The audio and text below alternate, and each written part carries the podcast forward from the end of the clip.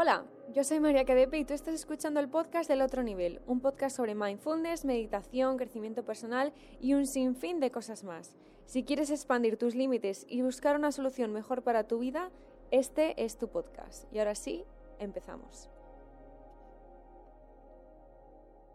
Hoy es lunes y eso significa que hay nuevo podcast, al igual que hay todos los jueves. Hoy vamos a hablar sobre ese famosísimo tema que es el self-love el amor propio, pero desde una visión un poco más crítica y más útil en nuestro día a día. ¿Por qué? Porque lo primero que se nos plantea siempre es, tienes que aprender a amarte a ti mismo antes de poder ser amado por otra persona, de verdad. Tienes que amarte a ti mismo para poder conseguir lo que quieres. Date un baño con estas sales para darte el amor que necesitas. Y así un montón de consejos como pasa tiempo contigo misma, mm, vete tú sola de viaje, etcétera, etcétera. Yo me he planteado muchas veces qué hay detrás de ese concepto y qué hay detrás de esa energía, porque no sabía por qué, pero no encontraba una razón para realmente dedicarme a mí misma. Como ya sabéis, he vivido una revolución hace unos días, ya creo que son como 15 días, y me he propuesto a ir hasta lo más profundo de mi ser para encontrar las respuestas. ¿Por qué? Porque las estaba encontrando siempre o las estaba buscando, mejor dicho, en el exterior. Que si, ¿qué puedes hacer para hacerte sentir bien a ti misma? ¿Qué puedes comprar? ¿Qué puedes realizar? ¿Qué rutinas puedes tener? Y como he dicho antes, ¿qué baño con qué sales y cristales necesitas?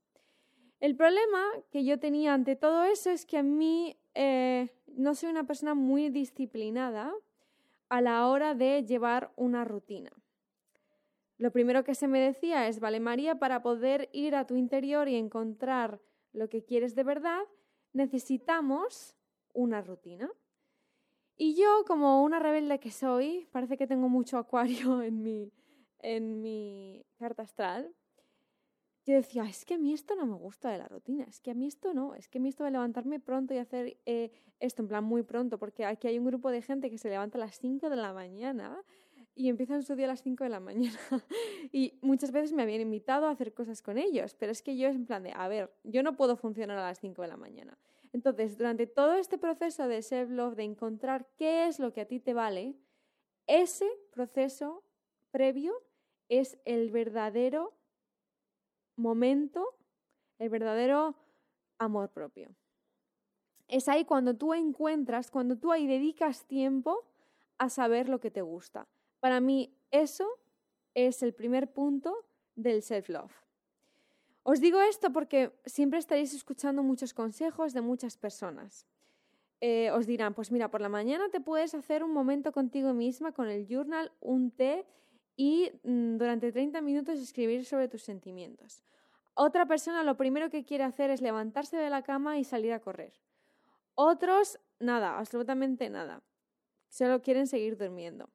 Pero en vez de dejar, o sea, en vez de seguir escuchando todas esas opiniones o otras actividades que hacen otras personas, el, el self-love, el verdadero, es ir dentro de nosotros mismos y ver qué nos funciona y qué no. Porque es ahí donde está la magia de la intuición y es ahí donde conseguiremos las herramientas necesarias para conseguir ese amor propio.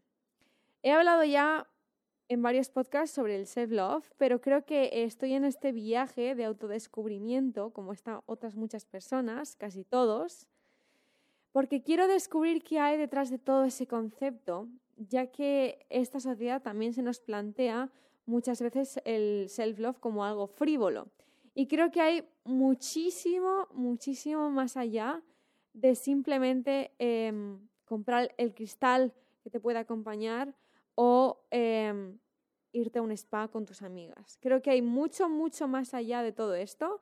Creo que el self-love es muy profundo, que a veces se ha comercializado, pero me alegro cuando, no es que me alegre, pero no me importa que comercialicen hábitos buenos, porque, em, por ejemplo, en mi caso, gracias a esa atracción que yo tenía hacia ese concepto, que me encanta y que creo que es uno de mis grandes pathways y mis grandes propósitos en esta vida, el amor propio, es, he sido capaz de acercarme mucho más a ese concepto gracias a que ciertas personas que yo seguía o que sigo lo comercializan, lo ponen de una manera bonita y por esa manera yo me siento atraída.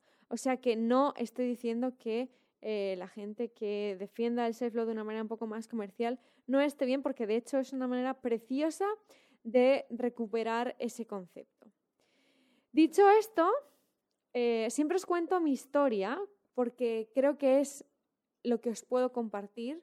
No quiero compartir mis conceptos y mis teorías de una manera simplemente pragmática o mm, haciéndome creer que soy yo aquí eh, la gurú, porque no es así. Por eso siempre os hablo de los problemas en primera persona, porque no voy a hablar de nada que o bien yo no haya superado o bien yo no esté en ese camino de superarlo.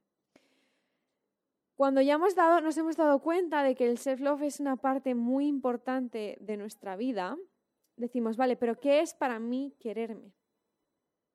Porque para ti, por ejemplo, que eres madre, tienes no sé cuántos hijos y no das abasto con la vida, para ti tu self-love es efectivamente un momento a solas, sin nadie, haciendo cosas que a ti te gustan, como un baño, irte al spa con las amigas o mm, pasar un momento leyendo. Para alguien como yo, por ejemplo, que es una persona que se acerca ya a los 30, em, que tiene un mundo de posibilidades y un mundo de opciones porque por las decisiones que has tomado eres libre, y no tienes ninguna atadura, ni siquiera profesional, ¿qué es para mí o para ti, si eres en este caso, el amor propio? En este caso, para mí es ir a lo más profundo de mi ser y hacer un máster sobre mí misma y conocerme. Porque si he logrado alcanzar esa libertad, pero me sigue faltando algo, ¿por qué será? Ese por qué será es descubrir el amor propio, es descubrir quién eres en realidad para en función de quién eres, poder desarrollar tu vida. Para otra persona que trabaja todos los días en una oficina y llega a casa y lo primero que hace es ponerse una serie en Netflix, simplemente, por ejemplo, el amor propio, si no se siente feliz haciendo esa vida, sería parar la rueda, ese sería su amor propio, y pensar si quiere seguir así o no. Estos son ejemplos de tipos de amor propio para diferentes vidas, pero, y ahora aquí es cuando me pongo espiritual, lo creas o no, es una teoría que hay fuera, pues la quieres escuchar, y si crees, pues perfecto.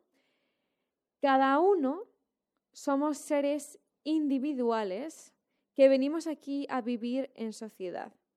Cuando somos seres individuales implica que somos seres únicos ¿Por qué? Porque cada alma es diferente.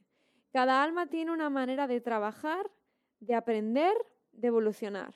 Cada una tiene sus tiempos.